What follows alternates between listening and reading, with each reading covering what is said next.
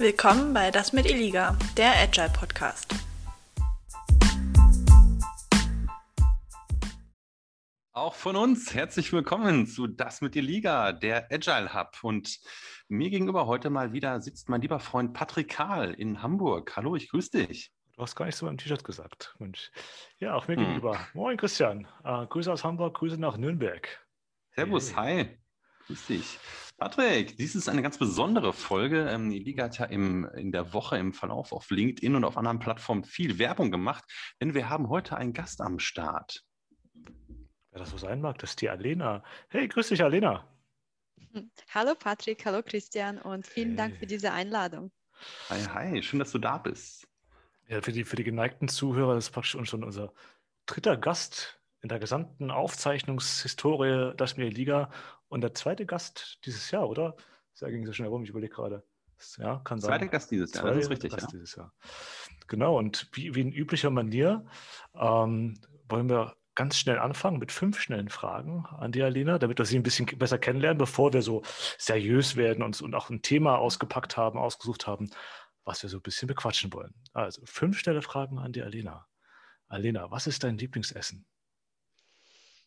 Hm, alle möglichen Früchte, vor allem äh, Mango, Papaya. Mango, Papaya. Was dazu ein guter Lieblingsfilm? Wenn ja, was ist dein Lieblingsfilm?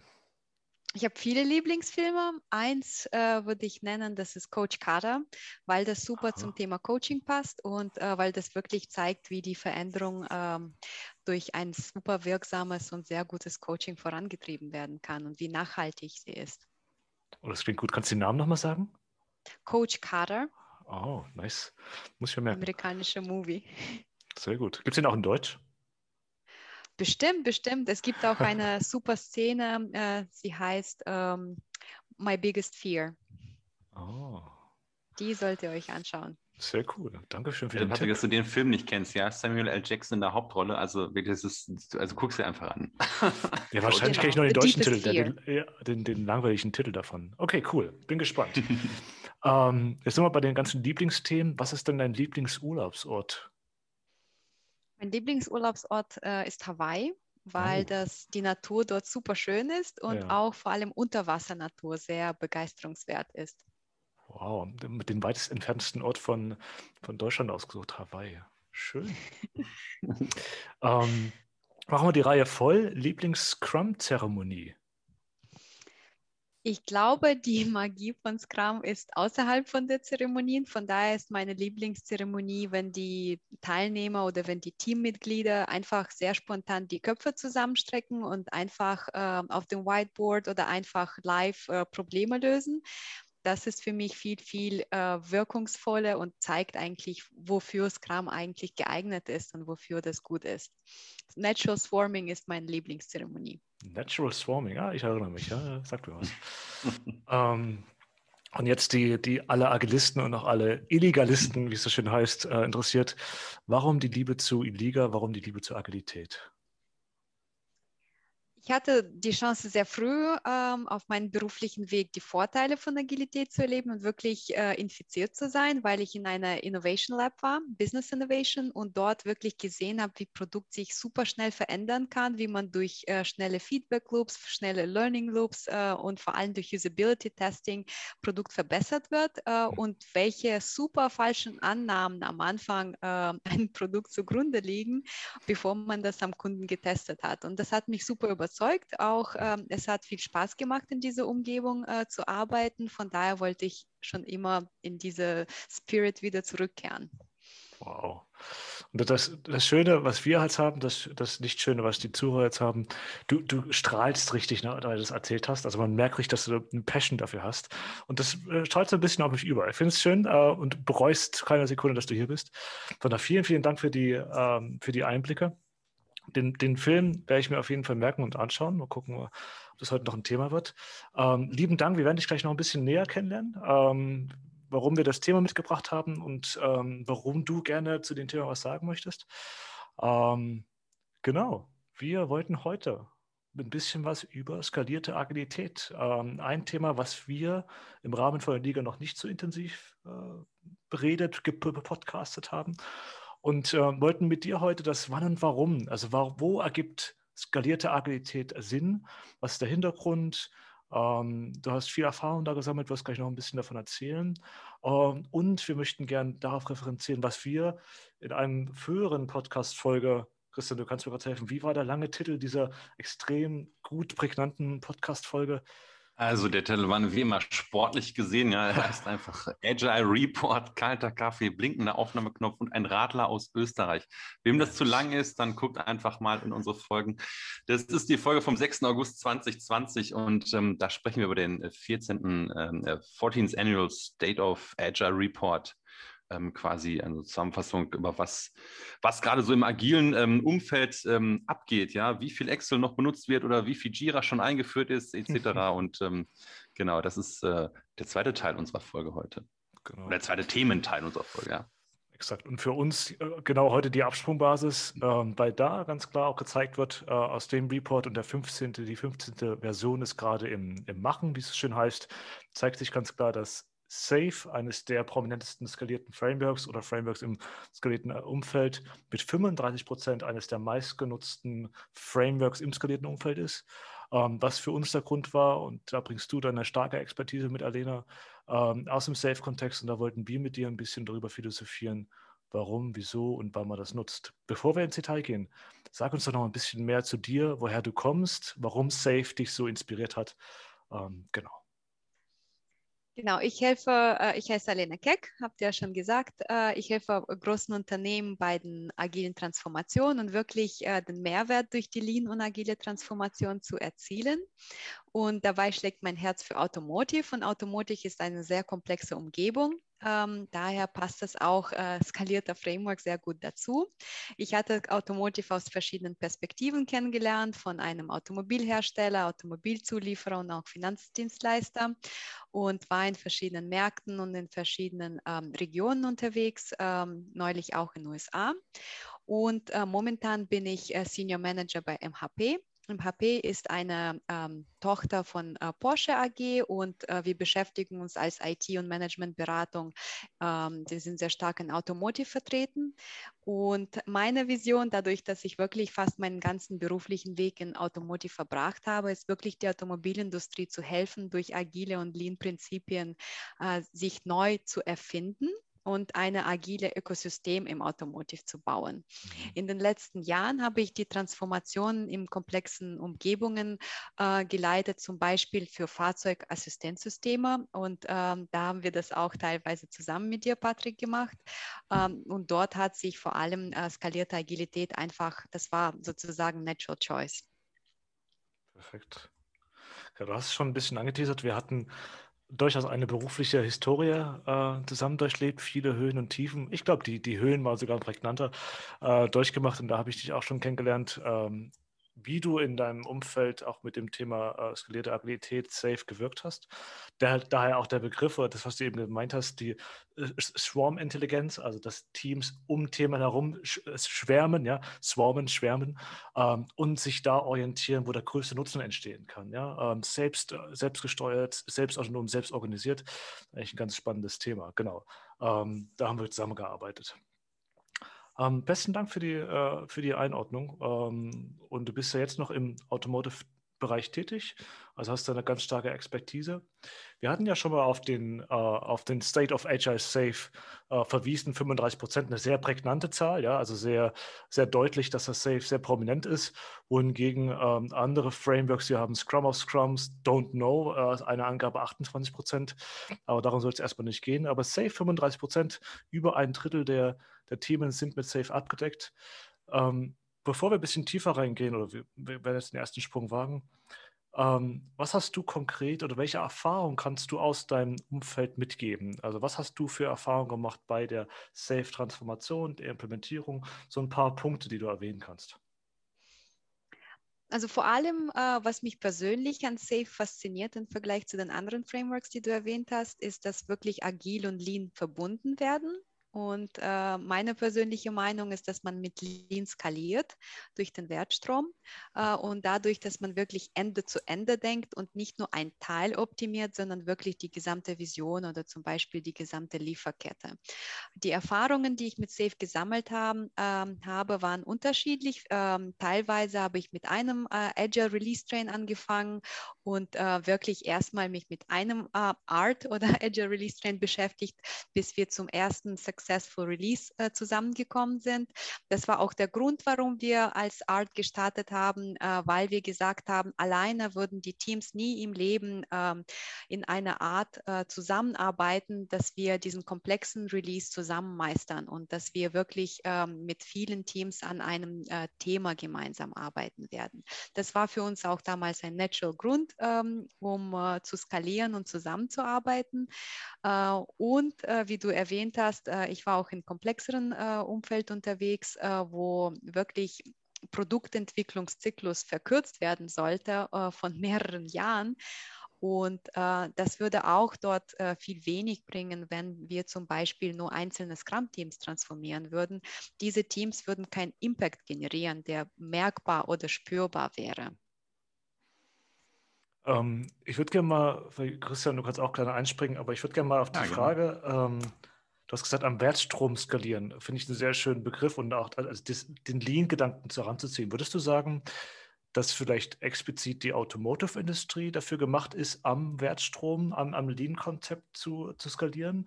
Ich gucke so ein bisschen in die Richtung, ähm, dass es natürlich auch viel mit Manufaktur, Produktion zu tun hat ähm, und dadurch ähm, dadurch vielleicht sich der Lean-Ansatz eher eignet als ein traditioneller Scrum of Scrums.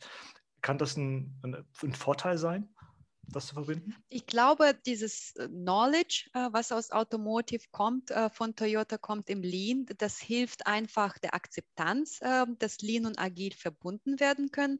Aber Lean an sich skaliert auf verschiedene Bereiche, auch im ähm, Finanzbereich oder auch im ähm, zum Beispiel ähm, im Medical-Bereich und auch in Aerospace. Mhm. Das heißt, dieser Lean-Gedanke ist ja wirklich, wir skalieren das ganze System.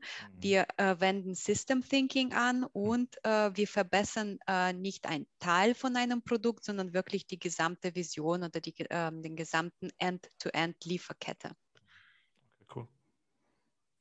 Aber die Akzeptanz von Lean ist auf jeden Fall, glaube ich, im Automotive ähm, sehr groß, mhm. weil sie mit äh, Lean aufgewachsen sind und durch Toyota sehr stark geprägt worden Exakt. Und vielleicht lassen sich da auch Beispiele besser bringen, die Kommunikation. Die Sprache ist schon mhm. eine ähnliche, ja, und dadurch kann man schnell viel besser auf, mhm. aufsetzen. Ja, Christian, Kanban, ja. Ja, Kanban, exakt. Ja.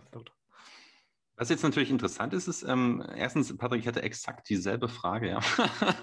Automotive, wir beide haben ja auch mal eine Zeit lang ähm, im Automotive-Bereich ähm, als Berater ähm, beraten, ja, und ähm, da ist natürlich genau Toyota zu nennen mit dem ganzen Kanban-Themen, ja.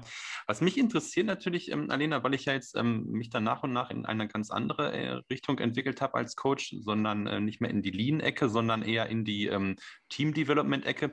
Wenn du jetzt von dem End-to-End-Prozess redest und ja auch mit Safe quasi die Gesamtorganisation transformiert, ja, wo bleibt da dieses dieses, weißt du, der Patrick sagt mal, es, es menschelt so sehr, ja. Wo bleibt das dann? Ich meine, Manufacturing, auch gerade bei den OEMs, ja, ist natürlich immer schwierig. Ja, ist sehr, sehr viel just in time und diese ganzen Buzzwörter, die man jetzt anwenden kann.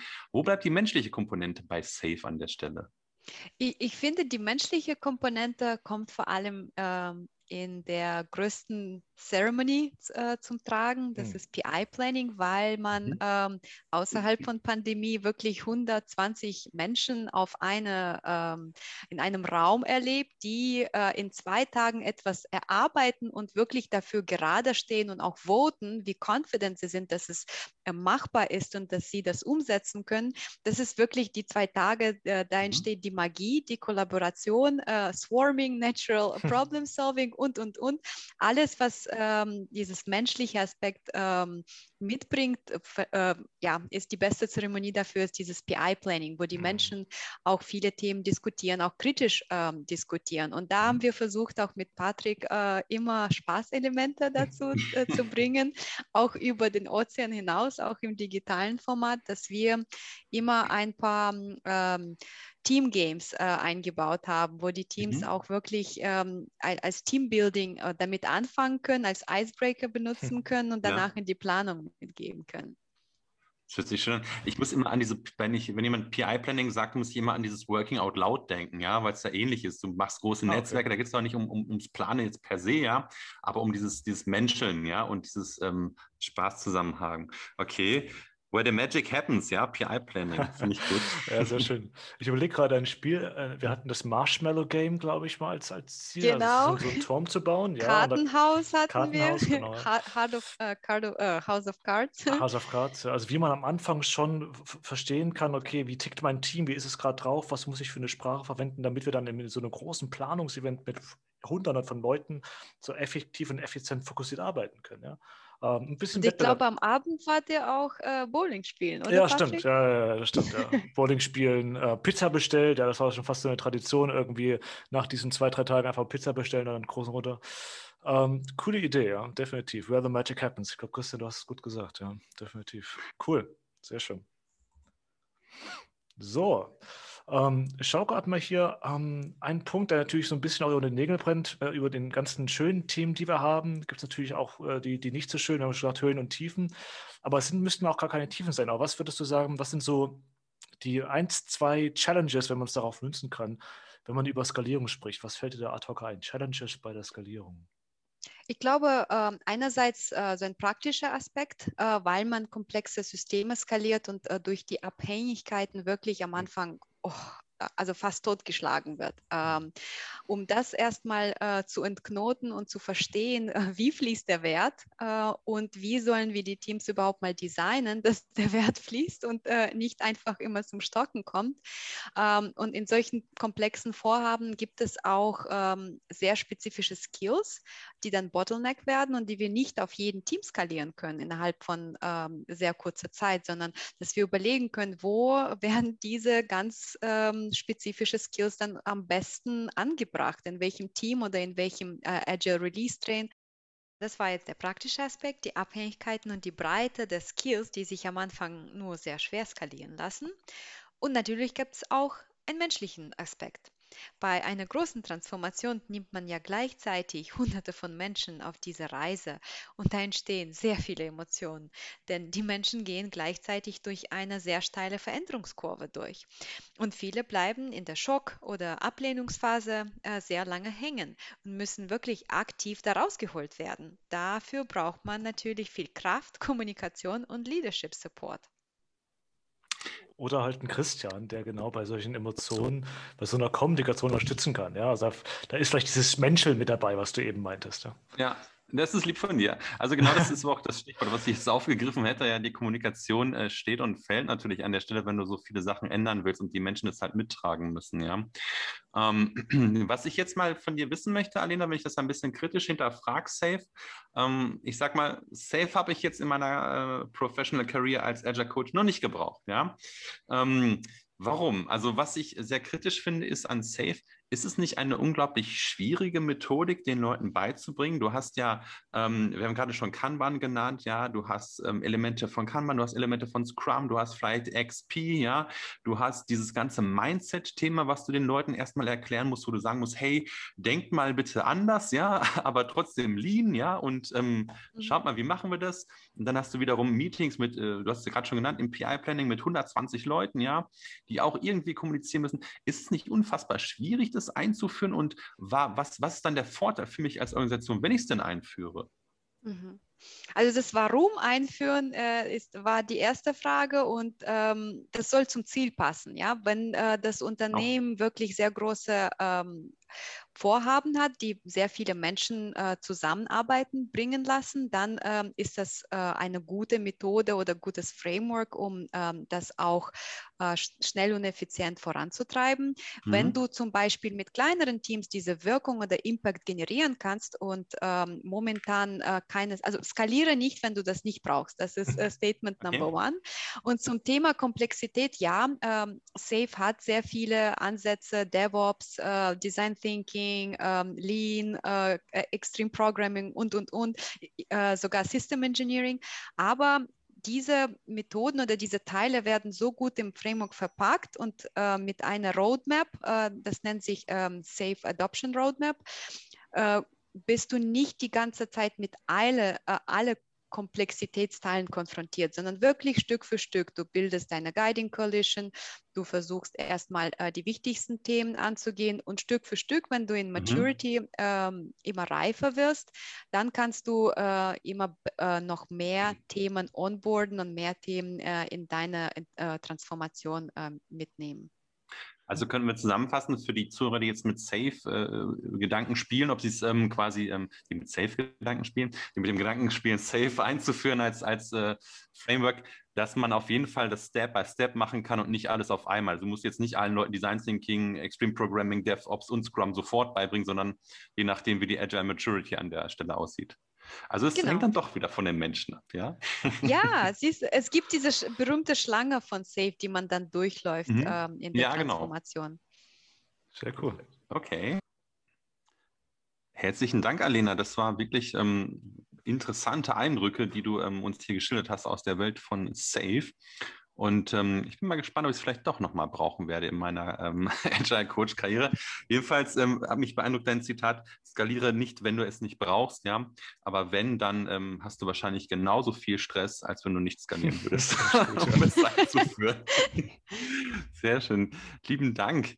Ähm, Alena, wir ähm, wollen es gerne so machen jetzt zukünftig, dass unsere Gäste ein kleines Bold-Statement am Ende, ja, oder ein großes Bold-Statement sagen. Jedoch würde ich vorher kurz noch unseren geneigten Zuhörern eine kleine Aus äh, Vorschau geben auf die nächsten Folgen, die wir haben, ja. Wie schon beim letzten Mal angekündigt, ähm, dies ist Alena Keck und nächstes Mal oder in der nächsten Folgen kommt unser alter Mentor und äh, Agile-Guru Jörg Ehlefeld zu uns und ähm, stößt mit uns ein, äh, weiß nicht, wahrscheinlich Berliner Luft oder so, werden wir wahrscheinlich ja, mit definitiv. ihm ähm, dann werden wir noch ähm, Christoph Müsig bei uns begrüßen dürfen. Das ist äh, ein ehemaliger Rettungssanitäter, ja, der mit uns über Crew Resource Management äh, redet, ja, ähm, wie also Rettungsdienst und Agilität zusammenpasst. Da bin ich auch schon gespannt, was er so erzählt. und dann werden wir noch, das ist noch nicht so ganz spruchreif, aber ich, wenn alles gut geht, bekommen wir auch noch mal einen weiblichen Gast rein, ja, und zwar eine äh, waschechte Data Scientist ähm, Freundin, die wir haben und die wird mit uns reden, wie man Data Scientist und ist und gleichzeitig Product Owner. Genau. Also. Äh, eierlegende Wollmilchsau. Super sozusagen. spannend. ich freue mich sehr. Alena, das letzte Wort gebührt dir, wenn der Patrick dich nicht unterbricht. Das hat er bei den letzten Folgen oft gemacht bei mir.